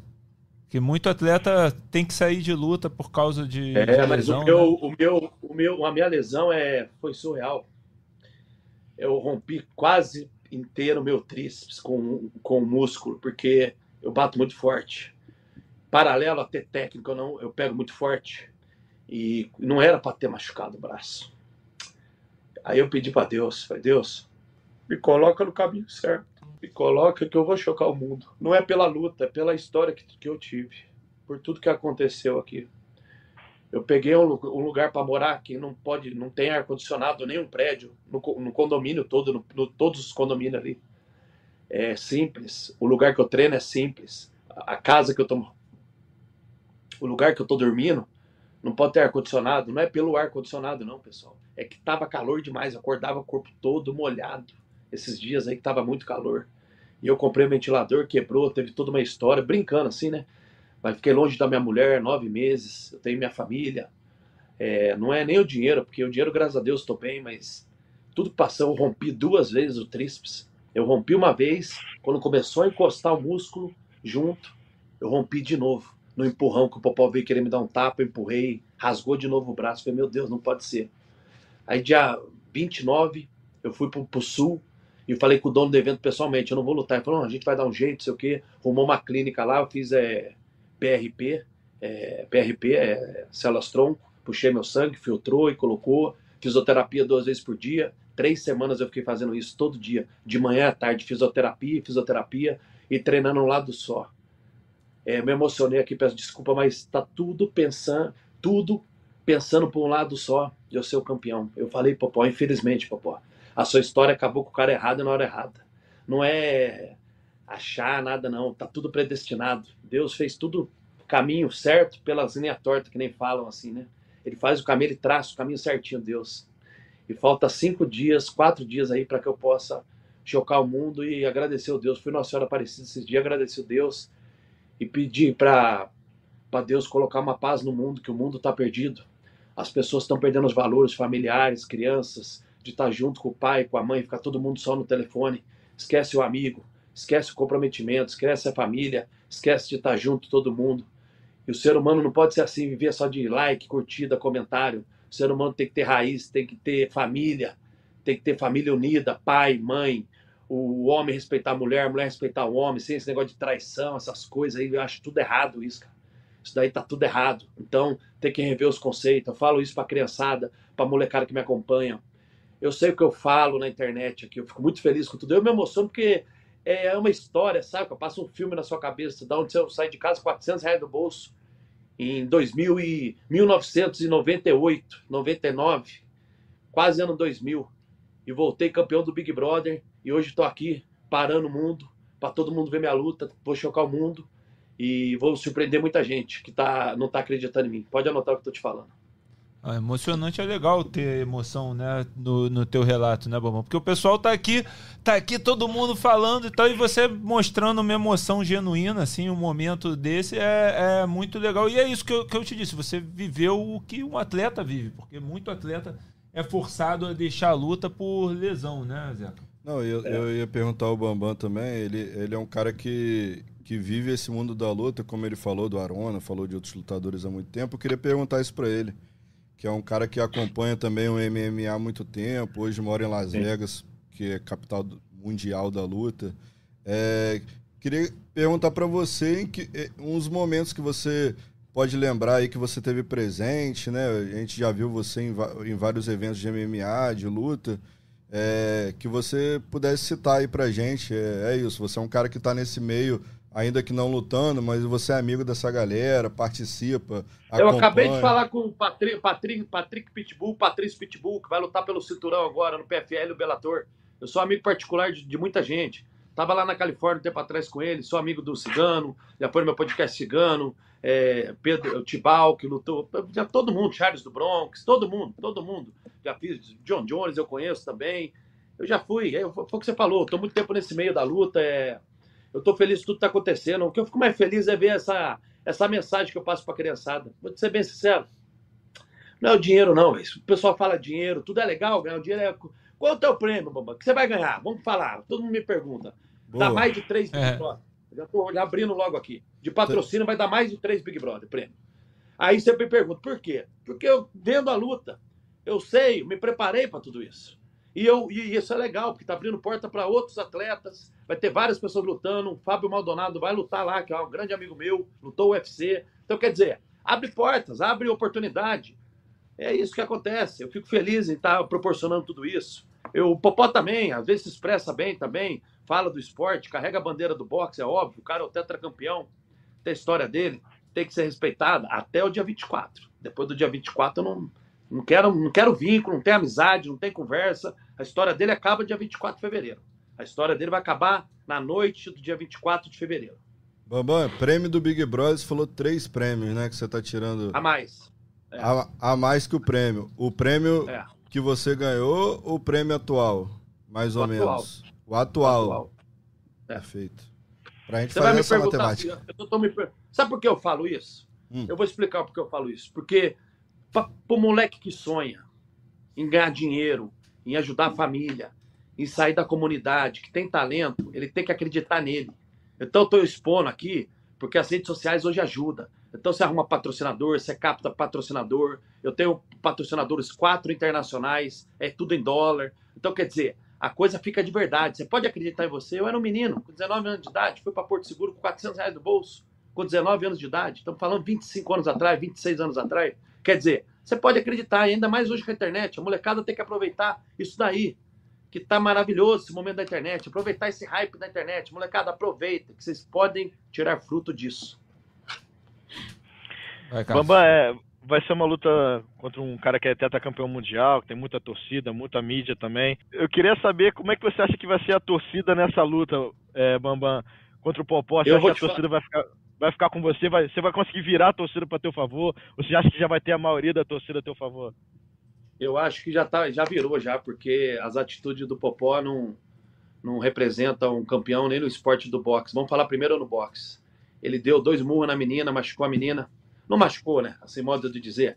Deu um gancho na menina, de direita. Aí ajudou a menina a levantar. Não, isso não foi nada. Deu dois murros assim na cabeça, brincando, e deu outro de esquerda, a menina desceu sem necessidade. O mundo do boxe ficou louco com essa atitude dele. Até a campeã, que eu não me lembro o nome aqui, comentou que não gostou. Uma galera não gostou, mandou mensagem para mim. Eu não me lembro o nome dela, que é uma campeã. Campeã do boxe. Foi, foi três, Três vezes campeão mundial, menina foi do boxe. Ou seja, ninguém gostou essa atitude dele. A atitude dele querer vir me agredir, ninguém gostou. Então as pessoas estão vendo que ele é desequilibrado. O emocional dele, eu, eu, já sabia, né? Isso eu já sabia porque eu sou do meio da luta. Que ele é desequilibrado, assim, tipo, é, pega, pega raiva, não sabe se controlar. Isso eu já vi. Já deu duas atitudes, querendo me agredir perto de crianças, famílias. Aquilo ali, você imagina famílias ali. Imagina virar uma briga generalizada. Não ia ser quem, é, quem bate em quem. Imagina a pancadaria de assim, 30 do lado contra 30 do outro, 20 do lado contra 20 do outro. Isso não é exemplo. Então, a lei já se queimou, com as atitudes que tem na internet já se queimou, não repostar ninguém já se queima. A molecada já, já me adora já há muito tempo, que eu rasto uma multidão de molecada comigo, que eu faço as brincadeiras, beer, hora do show, trapézio descendente, que eu rasguei a camisa lá com o Felipe Franco, que eu viralizei na internet. Então tem uma massa muito grande, muita gente quer ver, porque o Popó tá, tá arrogante, tá soberbo, tá arrogante, as posturas do cara. Toda hora ele fala, pô, você vai cair, não sei o que, primeiro round. Eu tenho que me defender aqui falar também, lógico, ele também tem que falar. Mas o jeito de tratar, tratou, ele combinou com o dublê de devagar. Hoje eu tenho uma live no meu podcast, hoje eu tenho uma live no meu Instagram. É 10 horas da noite, Bambam Oficial, meu Instagram. 10 horas da noite eu tenho uma live lá com Pelé e Júnior Dublê, os dois que lutaram com o Popó. 10 horas da noite hoje eu tenho uma live lá. E aí o dublê vai falar que foi era para ser combinado no começo, eles iam devagar, o primeiro o segundo round, ele não foi. O, o que eu fico mais feliz é saber que ele pode falar, não combinou nada, mas Deus sabe que combinou. E o, o, o dublê falou que combinou. E eu sei que combinou. Vamos devagar, o primeiro o segundo round, ele não foi leal, ele não foi homem, não cumpriu. E com o Pelé, ele deu um murro na nuca do Pelé depois de ter caído. Aquele golpe é ilegal, aquilo ali é para machucar a pessoa, machucar de verdade. Ele fez isso também com o Pelé, se você olhar a luta. Essas coisas não se faz. Paralelo, tá com raiva, com ódio de alguém, não faça isso, isso não é legal. Então, perante Deus, ele está errando perante Deus, não é perante a ninguém que está aqui, brasileiro, mundial, é perante Deus. As atitudes do Popó tá toda errada. Então, ele vai pagar por isso, ele vai cair. Pode anotar. Ele vai cair. Você acha que você acha que você, a gente voltando a falar de McGregor, né? Você acha que você entrou na mente dele, Bambam, com o McGregor pilhava muitos rivais, os rivais caíam muito na pilha e acabavam se expondo muito e o McGregor aproveitava. Você acha que você está fazendo o mesmo com o Popó? Você está pilhando ele tanto que ele vai se perder na luta, vai dar a brecha que você quer para vencer? Não, ele, ele, vai dar brecha, não. Ele tem várias brechas. O jogo do Popó sempre teve brecha. O jogo do Popó sempre teve brecha. Se você olhar as lutas dele, você vê as brechas que ele tem. Ele sabe disso. O queixo dele é de vidro, pô. Pelé encostou, ele caiu, pô. Pelé encostou, ele caiu, pô. Tomou um knockdown. Ontem eu perguntei ele, ontem na live, ele, para de botar essas coisas dos outros, seu besta, não sei o quê. É, porque ele viu, tem um knockdown, pô. Tá, tá em vídeo, pô. Precisa desenhar? Tá em vídeo. Quer ver só? Eu tenho aqui, ó. Vou colocar pra vocês aqui, ó. Eu tenho aqui no outro celular meu. Pera aí. Aí, Popó, vou colocar aqui de novo, tá? Seu knockdown tomou. Tá aqui, ó. Não precisa se preocupar não, Popó. Tá aqui, ó. Eu acho que rapidinho, quer ver? Aqui, ó, knockdown dele, que ele tomou. Cadê? Pera aí, só um segundo, vídeos. Ah, quem quiser ver também pode é. ver no YouTube é. do Combate, aqui, no aqui, é, site aqui, também. Né? Aqui, ó. Olha ele caindo. Aí, knockdown. Aí. É verdade, é verdade. Ele aí, o joelho. Tomou knockdown. Olha lá. Olha lá. Ó, ó. Olha o juiz, ficou meio indeciso. O que está acontecendo? Olha lá. Olha lá. Ali foi para trocação de qualquer jeito, né? Não, vai na trocação, ele vier comigo assim, eu vou arrancar o corpo todo, né? A cabeça. Vou deixar só a parte da cintura para baixo. Olha lá. E saiu ainda dando no cara. Olha lá, vou colocar de novo aqui, ó.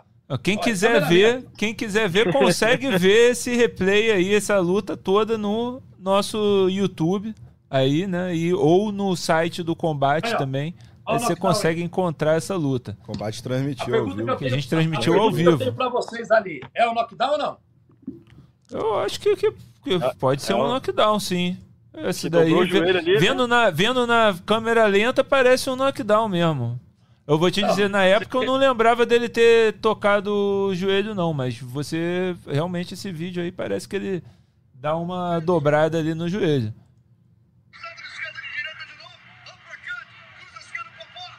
Knockdown. É, o, o, o árbitro ele até tenta, né, separar. Você vê que o árbitro tenta separar. É verdade. O árbitro tenta separar e fala a direita do Pelé entrou. E o Pelé aqui assim, ó. Tomou knockdown na brocotagem. Vai. Se, essa minha, se é a minha mão uma dessa daí que pega, eu ia arrancar o corpo, não é a cabeça. Eu arranco metade do corpo. Então, é, o monstro está saindo da jaula e vai entrar no ringue, né, né Bambam? Sair da jaula, vambora, vamos pegar. Tá indo bem a gente aí na internet? Como é que estamos aí? A gente está bem pra caramba. Como eu te disse, mais de 5 mil pessoas acompanhando ao vivo a live. É, lembrar mais uma vez que tem muita gente perguntando.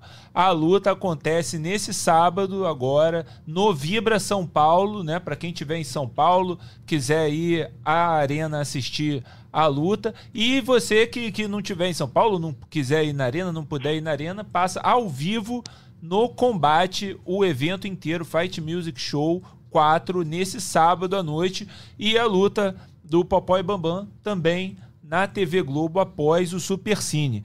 É, Bambam, você falou do, do, seu passado com o MMA, da sua história com o MMA. Eu queria te fazer uma pergunta, te colocar numa saia justa aqui também. É, teve uma história, uns anos atrás, de que você estaria investindo na Ronda Rousey e que acho que não saiu como você queria, né? Que acabou não saindo contigo. Queria saber como que foi essa história. Fala pra gente o que, que aconteceu, Ai, tá se é que rolou alguma que é um coisa. homem casado. Ah, é, aliança aí. É, anos atrás é, teve o UFC Brasil e a Honda veio aqui e eu fiquei no, no, lá atrás, no backstage lá com todo mundo lá e realmente minha, minha mulher até brinca, ela nem te olhou. Ela olhou assim, olhou, falei duas palavrinhas, mas aí, como tem muita gente em cima, puxou. É, é que assim, a gente que é homem, pô, depois de uma certa idade, você conhece quando uma pessoa tá te dando credibilidade ou não no olho, né? Não tem muito o que falar, né? O olho fala por cima.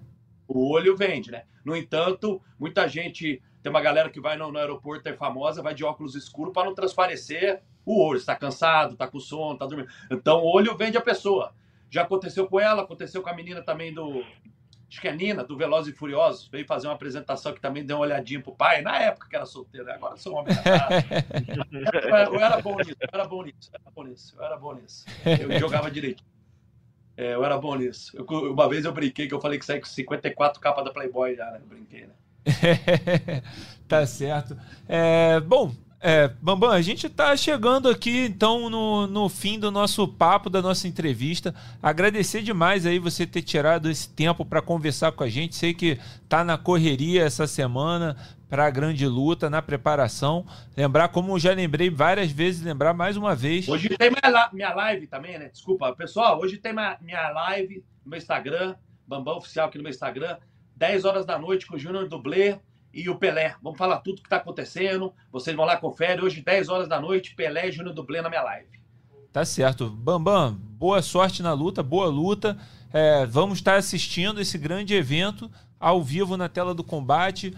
Para quem também quiser ver depois a reprise na, no, na TV Globo, depois do Super Cine.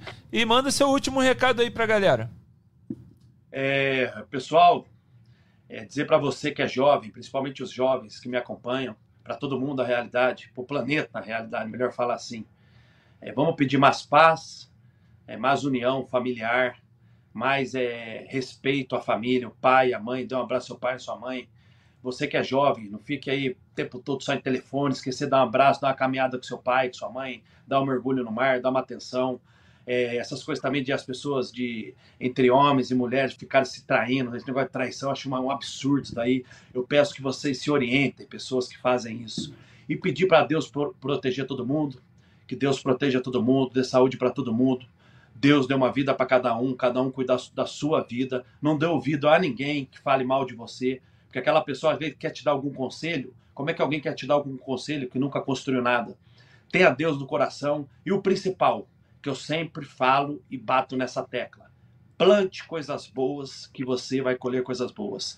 Acredite em Deus todo dia. Quando você acorda de manhã, lave seu rosto, olha no espelho, fale: Eu posso, eu acredito. Eu vou atrás dos meus sonhos, meus objetivos, minhas metas. Vou manter a constância.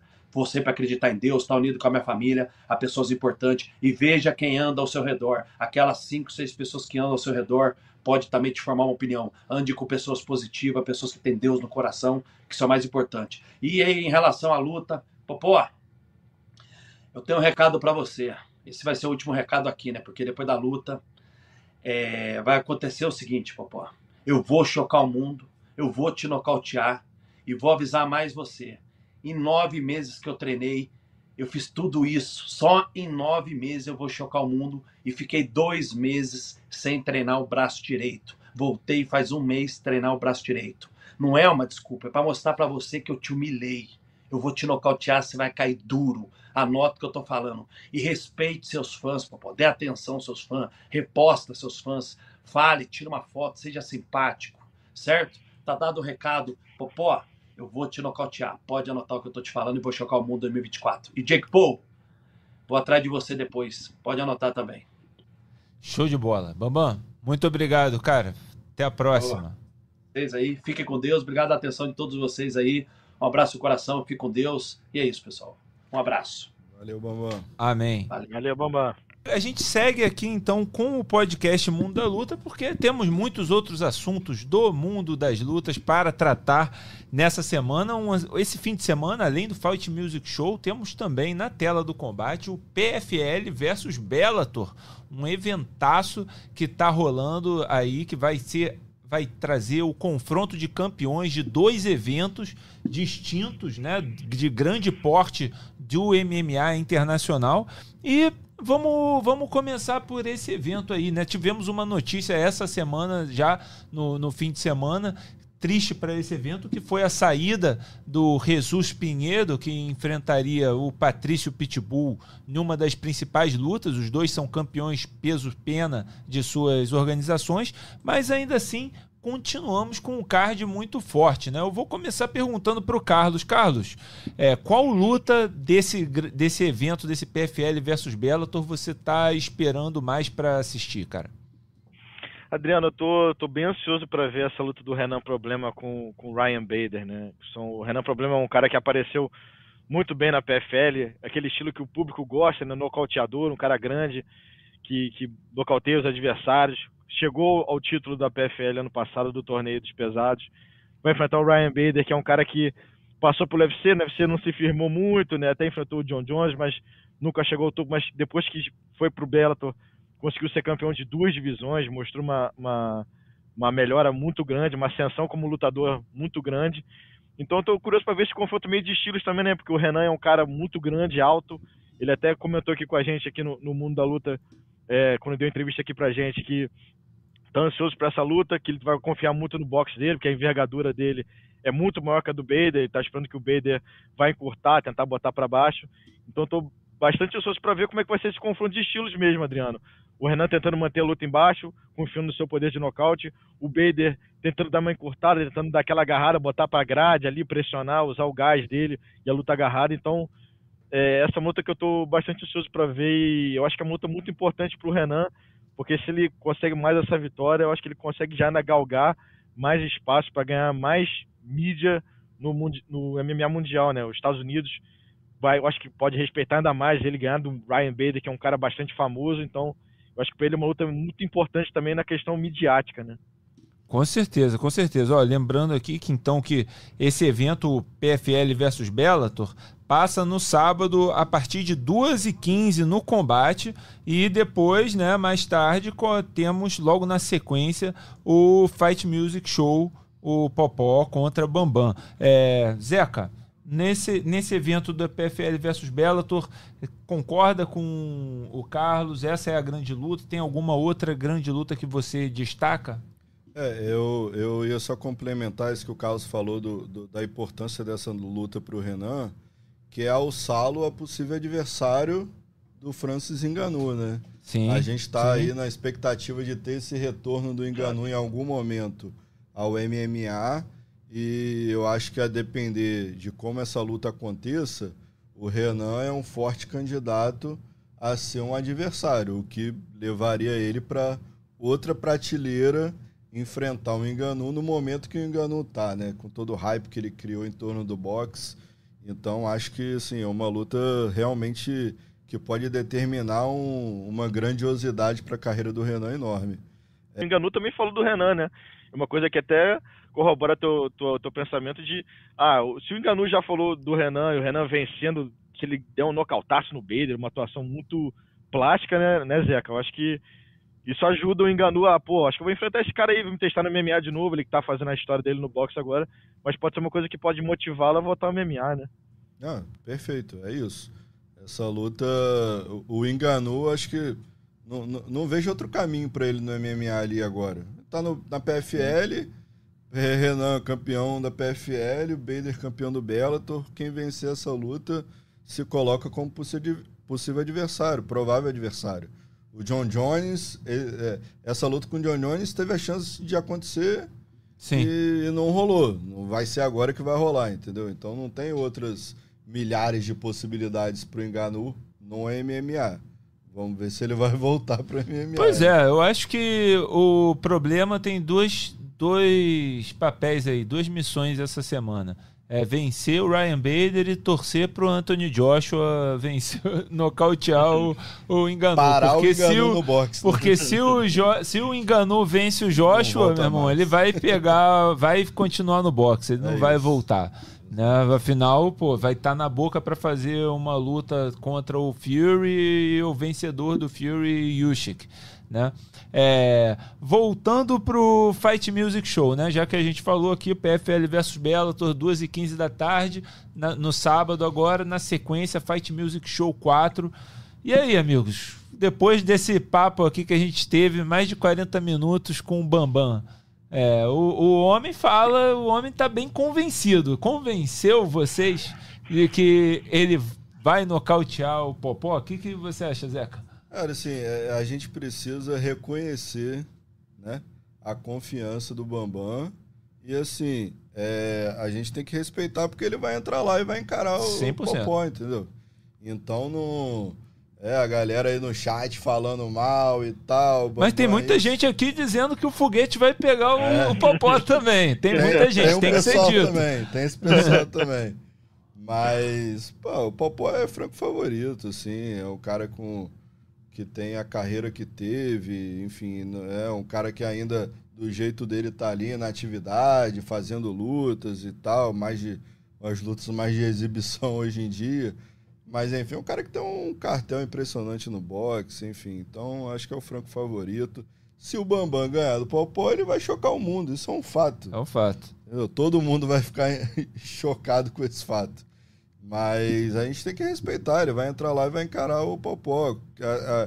Quantos fariam isso, né? Quantos dizem ainda agora? Pô, Bambam é maluco, né? Vai entrar lá Sim. e enfrentar esse cara é maluco. Tem que ter um quê de maluquice mesmo. Então a gente precisa respeitar a, a, pelo menos a determinação do Bambam de entrar lá e fazer essa luta. E você, Carlos? É, e, e, e, o Bambam até falou aqui pra gente, né? Que ele, ele se vê como zebra mesmo. Ele sabe que a zebra ele sabe que uma vitória sobre o Popó é uma coisa muito surpreendente. Eu, é, eu, eu, eu, gosto da confiança, eu acho que é legal o cara que é confiante e confiar no taco dele, né? Falar, ó, vou lá, vou nocautear, do que entrar cheio de medo, aquela coisa toda. Eu acho que, como o Zeca falou, o Popó é franco favorito, é um cara do meio, um cara que é campeão mundial, um cara que vem do boxe, então é, não botar o Popó como favorito né, é loucura, mas a gente sabe que em luta acontece muita coisa, a gente já viu muita zebra acontecer já em, em mundo da luta, coisa surpreendente, né? Até um, um, exemplo que o, que o Bambam falou aqui pra gente, o Jake Paul nocauteou o Anderson Silva. Ah, beleza, que o Anderson é um lutador de MMA, nunca foi do boxe. Mas segue sendo o Anderson Silva, né? Um dos maiores de todos os tempos do, do mundo da luta. Ninguém esperava que o Jake Paul fosse vencer o Anderson Silva. Então, é aquela coisa, uma mão pode entrar ali e pode dar tudo certo, mas eu acho que apontar o, Bambam. É difícil ver o Bambam vencendo, né? É, pelo histórico do Popó, mas pela confiança do Bambam, pela, pela maneira que ele está se portando, pela, pelo jeito que ele está mostrando ali, eu acho que eu acho que vai ser talvez a melhor luta do, do Fight Music Show ali, dessas que o Popó já teve, né? Que o Whindersson, o Popó respeitou bastante, a gente, ele até depois falou que tirou um pouco o pé. Eu acho que essa luta vai ser a luta, acho que mais disputada, vamos dizer assim, né? Eu tô esperando isso, que seja mais disputada do Popó dessas que ele fez no, no evento. Agora, ele até falou também do Francis Enganu, né? Ele também falou, ó, o Francis Enganu venceu o Tyson Fury, né? Fez o... também, quer dizer, venceu não, né? Oficialmente ele perdeu, mas também meteu a mão e derrubou o Tyson Fury. Eu acho que a diferença aí é o tempo de treino. Né? Tanto para o Jake Paul e Anderson, quanto para o Fury e, e Enganu. Esses são caras que treinaram muitos anos antes de enfrentar essa luta. O Jake Paul ele não treinou nove meses para enfrentar o Anderson. Ele já treinava há muito tempo, né? E o claro que o Bambam está dizendo que ele está no esporte há muito tempo e que ele já treinava boxe, mas ele não treinava a, tão a sério assim, né? Então isso é que eu acho que a gente tem que colocar assim como um fator nisso, né? Que acho que vocês já resumiram. O Popó é favorito. O cara tem uma, um poder, né? Uma mão pesada, muita força. Pode ser que, que acerte, pode ser que, que choque o mundo como muita coisa aconteceu. Mas o Popó aí é o favorito. Então, lembrando mais uma vez para você que está entrando agora, que está perguntando no chat, que está perguntando quando que é a luta, sábado, sábado, dia 24 de fevereiro, agora, ao vivo no Combate Fight Music Show 4. Vai ser um dia inteiro de lutas, você vai ter as duas e meia PFL versus Bellator, esse grande evento de colocando campeões contra campeões, de campeões do PFL contra campeões da Bellator e logo depois, Fight Music Show 4, várias lutas aí no, no evento. A gente tem no, na coluta principal essa rivalidade aí do Nego do Borel contra MC Gui. O Nego do Borel teve aqui no último programa também, na sexta-feira. É, e na luta principal, Popó versus Bambam, ao vivo, então, nesse sábado, no combate. E a gente ainda teve... Tem o Fábio, ainda tem o Fábio Maldonado, né, Adriano? Fábio, Fábio Maldonado contra Leonardo Leleco. Caipira de Aço, a galera que acompanhava o Maldonado no UFC aí, lembra dele. Nosso Caipira de Aço vai estar tá aí também no evento. Essa Mais um luta lutador raiz. aí pra. Luta é. raiz. Esse aí é. Sempre traz entretenimento também, né? É, é vai ser. Ah, e vai ter luta aí com, com a Fernanda Lacerda, né? A antiga mendigata aí contra Emil, Emilene Juarez. É a mulher do Popó, tá? Ah, é a mulher do Popó, é. tem isso. Então é a família inteira. É a família, família é. inteira no, no card, amigo. É, e, e tem uma, vamos ter uma luta aí de tag team, né? Vai ter do, dos, dois contra dois, né? Dois contra dois, que vai ser dos fisiculturistas. Então, assim, vai ser um evento curioso. No mínimo, curioso. vai ser curioso até chegar ali a grande luta principal do Popó contra o Kleber Bambam. E nesse, nessa semana, a gente teve aí também no mundo da luta, né? Algo que a gente tem que passar aqui, porque afinal somos o mundo da luta, falamos de tudo que passa no mundo das lutas. Tivemos o UFC 298 com mudança de guarda no peso pena o é, georgiano barra espanhol Ilia Topuria nocauteou o homem que estava reinando ali no, no peso pena e que já parecia, já ganhava áreas de imbatível. O Alexander Volkanovski foi nocauteado por Ilia Topuria no segundo round. Carlinhos, te surpreendeu? Olha, Adriano, eu tava. É, de uma maneira me surpreendeu, né? Porque o Volkanovski era um favorito, é um cara que estava reinando na categoria é, já há bastante tempo, né? Venceu grandes nomes da divisão. Mas eu tava com um pezinho atrás, Adriano, depois que o Volkanovski é, decidiu subir de categoria, né? Ele foi lutar no peso leve, lutou duas vezes com o Makachev, e a última vez ele foi nocauteado. E a gente sabe que. A gente tem história de. A gente até já comentou aqui várias vezes no mundo da luta, de quando um campeão é nocauteado de uma maneira tão brutal assim, ele nunca volta a ser o que ele era, né? Aconteceu com muitos lutadores já. Júnior Cigano, Renan Barão, Ronda Rousey, entre outros, né? Anderson Silva. Então eu tava com o pé atrás que o Topuri é um lutador novo, tem uma pegada forte, bate muito forte. E eu achei que era um bom teste pro Volkanovski. Eu acho que é, o Topuri mostra que a nova geração tá chegando com, com tudo, né? Eu acho que é, é, foi uma passagem de bastão, realmente. O Topuri é um lutador que tá invicto, é um lutador que bate forte, é um lutador que gosta de falar bastante também, é um cara que gosta de, de dar boas entrevistas, aquela coisa toda e tem um estilo que agrada os fãs, né? E eu acho que foi legal ver a, vitória do Topuri da maneira que foi, um nocautaço desse também. É, eu acho que a, categoria está bem, bem representada. Mas de uma maneira, como você respondeu a tua pergunta, surpreendeu um pouco. Eu não esperava um nocaute dessa maneira. Eu achei até que o Topuri pudesse vencer, mas dessa maneira como foi, desse nocaute tão brutal como aconteceu, realmente me pegou um pouco de surpresa. Eu, assim, eu achava desde o começo que o Topuria poderia vencer. Eu estava é, apostando que ele talvez fosse o jogo que pudesse vencer. Ele estava com aquela aura de campeão, aquela cara de campeão. Mas eu estava torcendo pelo Volkanovski, porque é, eu não estava gostando muito do jeito do, do Topuria e eu achei o Volkanovski muito original, né, cara? Ele pegou a zoeira e transformou numa, num ato, numa, numa, no negócio do velho personagem. Eu, eu gosto disso, assim, sabe? Eu acho que muita gente fica tentando imitar o, os outros, o que já foi feito e não é original. E que, o que a gente tem visto é que os caras que são mais originais são, você vê o Poitin, por exemplo, ele não precisa exalar carisma, não precisa falar nada e tá todo mundo ligado nele, né? Conectado nele pelo jeito dele de ser. Ele não está forçando a barra falando de, de ninguém, né? O Charles também, com a, com a simplicidade dele tudo mais, da forma que ele fala. Então, assim, mas acho que, que isso abre caminhos na divisão e a gente vai ter mais coisas para aproveitar agora, né? Mais, mais possibilidades no peso pena depois dessa vitória. Agora a gente teve nesse evento também Paulo Borrachinha de volta ao octógono após muito tempo, enfrentando Robert Whittaker. O Robert Whittaker, que vinha de um nocaute também, como o Volkanovski, mas o Whittaker saiu vencedor contra o Borrachinha. Borrachinha mostrou muita, muitas fotos na rede social dele com a cara limpa e do Whittaker com a cara toda manchada. E ele falou do knockdown dele no final do round. Mas, Zeca, foi a vitória justa. Foi vitória ah, justa? Não tem, não tem, não, não tem o que debater. Né? Mostrar foto do rosto, é, número do, de estatística, isso aí a gente vê desde sempre, né? Para tentar justificar a derrota, ou, é, questionar o resultado, enfim. Mas eu, na minha cabeça, não tem.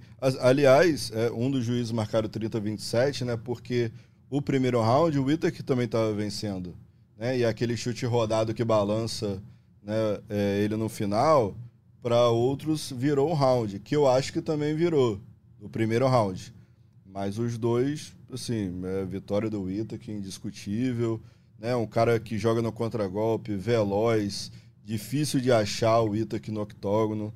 Então, o, o Borrachinha, para mim, é do estilo brigador. Se alguém for pra porrada com ele, vai ser lutão, entendeu? O Rock Hold veio com isso. Lutão. Romero veio para isso. Lutão. Só que se encontrar o cara técnico, a Desânia, né, e agora o Ita, que é difícil pro Borrachinha. É difícil. Né, o Ita que é um cara veloz. Pô, ele joga dois jabs com a mão na frente. Você fala, como que esse cara conseguiu, nessa velocidade, conectar dois, três golpes ao, ao mesmo tempo, praticamente, né? Então, assim, é um cara difícil, né? No, o Borrachinha não perdeu para qualquer um, obviamente. Sim, sim, sim. Entendeu? Mas eu acho que agora ele está numa situação ali difícil. É o cara que quando bate ali em cima, já tem per perdeu pro Vettori, perdeu pro Adesanya, não viu a cor da bola, agora perdeu pro Ita, que vai ficar numa posição ali na categoria de. Pô, você não é exatamente o porteiro lá embaixo, mas é o porteiro do meio do, da lista, certo, entendeu? Certo. Certo. É, eu, eu acho que ele tem que é, voltar umas casas, né? Botando, botando um jogo, né? Um jogo de, de tabuleiro. Eu acho que o Rolachinha tem que voltar umas casas para tentar galgar, enfrentar esses caras lá do topo, como o Zeca falou. Ele, quando ele bate lá em cima, é, ele não consegue vencer, né? Então, talvez ele pegue uns caras ranqueados um pouquinho mais baixo para voltar a vencer, ganhar mais confiança, essas coisas. Porque se ele ficar só pegando esses tops e começar só a perder, fica mais complicado para ele. Talvez seja, como o Zeca falou, não ser o porteiro, mas pegar uns caras ranqueados mais embaixo para tentar vencer, ganhar umas duas seguidas, aí já retomar confiança, porque é aquela coisa. O Borrachinha sempre foi conhecido como um cara com poder de nocaute altíssimo. E ele não nocauteia um adversário, acho que desde 2018, 17, não sei. Uriah, Uriah por aí, porque, porque ele pegou o Romero, não nocauteou. O Rock Road que ele venceu também ele não nocauteou. Então, ele, ele tá perdendo, vamos dizer que ele tá perdendo a essência dele. Não acho, não acho que é o caso. Mas talvez os adversários estejam dificultando mais a vida dele, né? Então ele tem que ver, rever uns planos de carreira para o futuro. Acho que mais do que tudo ele precisa ser ativo, cara. Ele precisa voltar sim. a lutar com uma frequência, sim. né? Porque sim. ele tá muito tempo, tava muito tempo parado e ele tá falando disso. Ó, esse ano vou lutar daqui a dois meses de novo, vamos ver. Né? Ele por ele perder muito peso, por ele ter, é, né, aquilo tudo, ele, ele acaba se lesionando muito, muito frequentemente. Vamos ver se ele consegue manter uma frequência aí que quando ele mantém uma frequência ele rende melhor. E outra grande notícia desse fim de semana, amigos, no UFC foi a indicação do Vanderlei Silva para o Hall da Fama do UFC, que leva algumas pessoas a pensar, ué, mas no UFC o Vanderlei não foi tão bem né? Se realmente o cartel dele no UFC especificamente não foi, é, não é dos melhores, mas o UFC ali está colocando como uma homenagem, né, pelo conjunto da obra do é, UFC. Ala Pioneiros, né? Ala Pioneiros, até porque é o UFC detém os direitos do Pride, né? O UFC comprou o Pride em 2007, 2008, se não me engano, e a, a, o cartel dali foi passou a ser incorporado ao UFC. E aí quem mais, quem é mais, foi mais é, bem sucedido no Pride do que o Vanderlei Silva, só Fedor Emelianenko provavelmente, né? Então, assim, é, achei uma homenagem muito merecida, muito justa, feliz do, do UFC e feliz pelo Vanderlei Silva de estar tá recebendo essa homenagem, mas que volta a gente, faz a gente voltar naquela velha pergunta, né, Carlinhos? E o Marco Ruas? Você tá já tá já dando prêmio para um cara que, que nem fez história na sua casa, fez história na outra casa. Gleison Venga tá entrando sua... aqui agora, hein? Disse que vai entrar Com certeza, velho. Adriano e Zé, que eu ia falar isso agora. O amigo, nosso amigo Gleison, que já deve estar tá quicando, né? Depois dessa notícia do Vanderlei. Eu acho que eu concordo com o Adriano. Eu acho que a homenagem pro Vanderlei é to totalmente justa por tudo que ele fez pelo MMA, no Pride, a história toda. E como o Zeca até citou, foi uma, é, é uma turma, né? Como os, os, Estados Unidos eles gostam de dividirem a turma dos pioneiros. Eu acho que ele cabe bem nessa turma de pioneiros aí, pelo tudo que ele fez no Pride. Mas eu acho que o UFC tem que começar a rever os conceitos também de, de, de, de como é que os caras vão entrar no Hall da Fama, né? Porque tem muita gente boa que não tá no Hall da Fama e fez até a própria história no UFC, né? O Adriano citou o Marco Ruas, a gente pode lembrar também o Vitor Belfort, um dos campeões mais novos da história do, do UFC, é um cara que também que poderia já estar nessa, nessa turma, então eu acho que você tem que olhar com carinho como é que ele vai botar essa rapaziada aí para entrar nesse Hall da Fama, que tem muita gente brasileira que já merecia estar nesse, nesse Hall da Fama e tá meio escanteada, né? Sim, não só brasileira. Eu agora não vou sim, ficar é, nomeando, mas tem muita gente boa de fora que, que merecia estar tá aí. Bom, é, tam, vamos chegando na reta final do nosso podcast. É, vamos para os destaques da semana. Quem nunca acompanhou o nosso podcast está acompanhando hoje, né? Em virtude aí do, dessa entrevista com o Bambam. Muito bem-vindos. A gente toda semana elege o nocaute o, a finalização e a vergonha da semana. Vamos começar pelo nocaute da semana. Temos três candidatos. É, temos o Ilia Topuria, que nocauteou Alexander Volkanovski com um cruzado de direita para conquistar o cinturão dos penas do UFC. Temos a Victoria Zize... Eita, esse eu não, não sei não. Shishevska.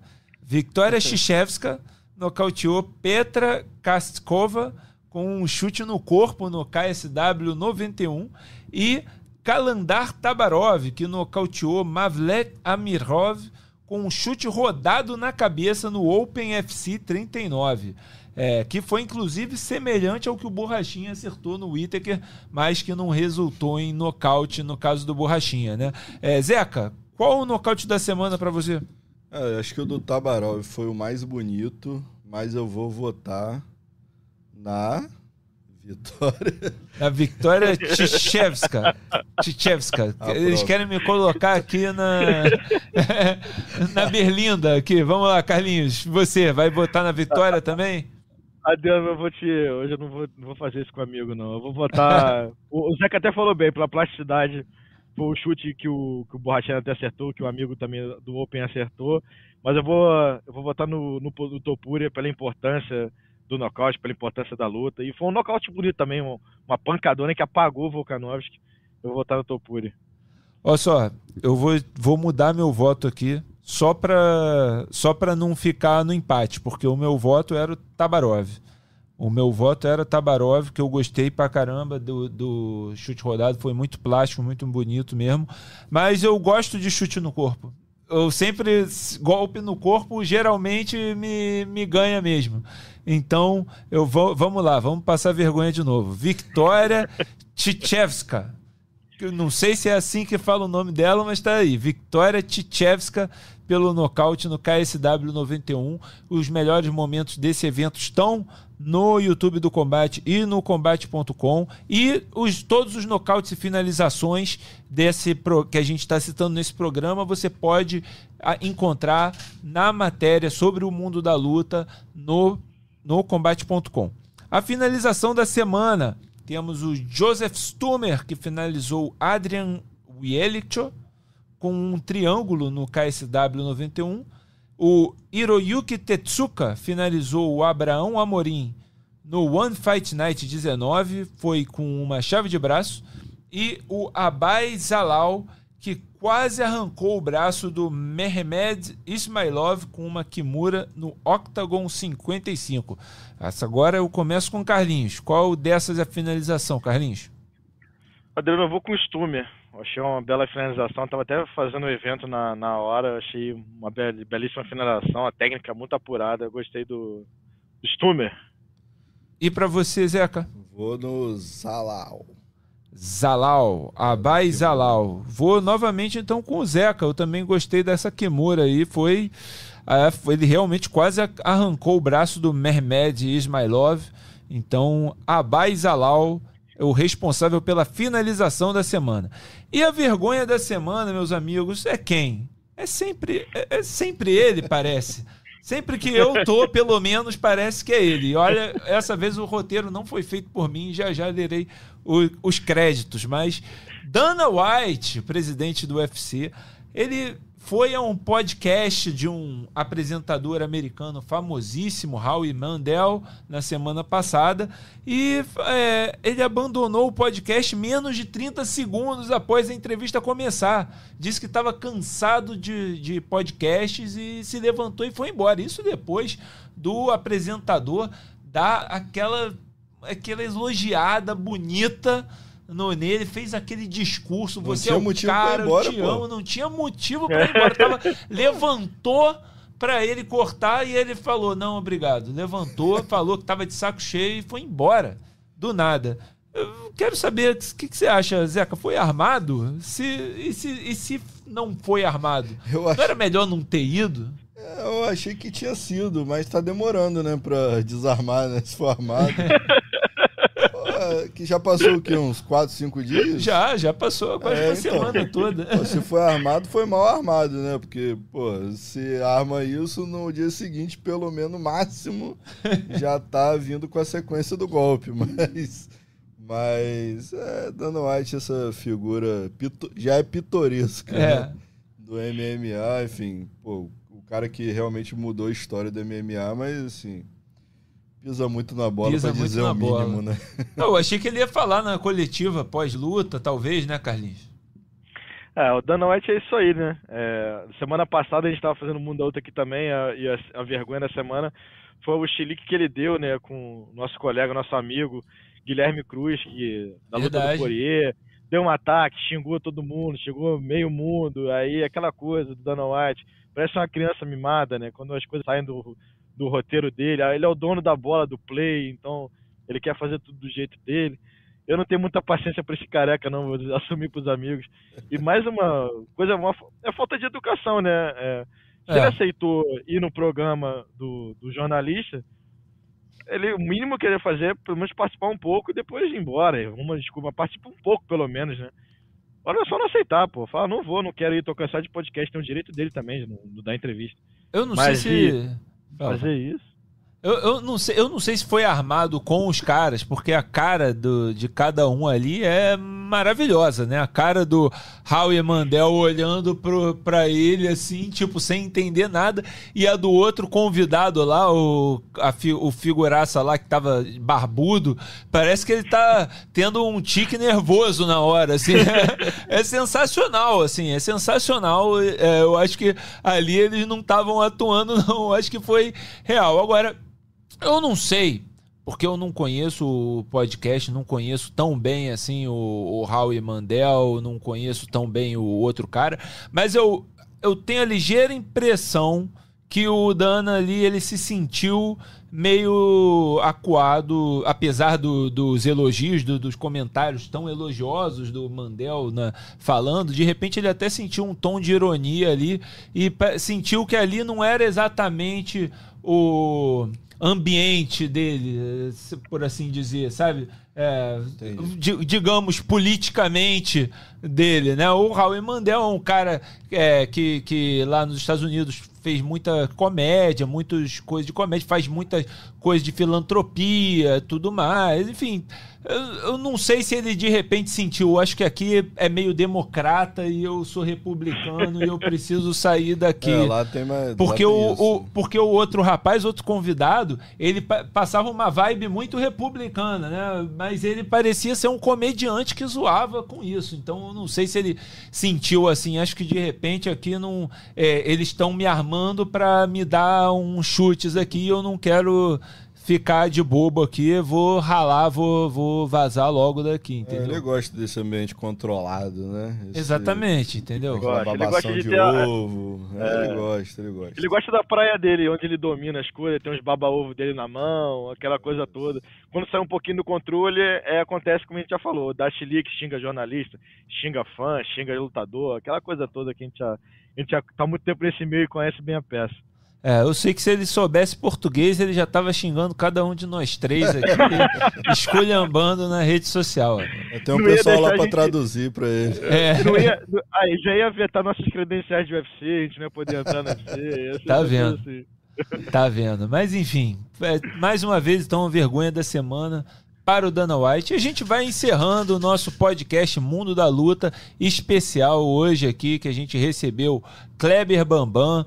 É, espero que vocês tenham gostado e que você que está acompanhando pela primeira vez, você pode vir toda segunda-feira às 5 horas da tarde. Nós temos um novo episódio com uma nova entrevista.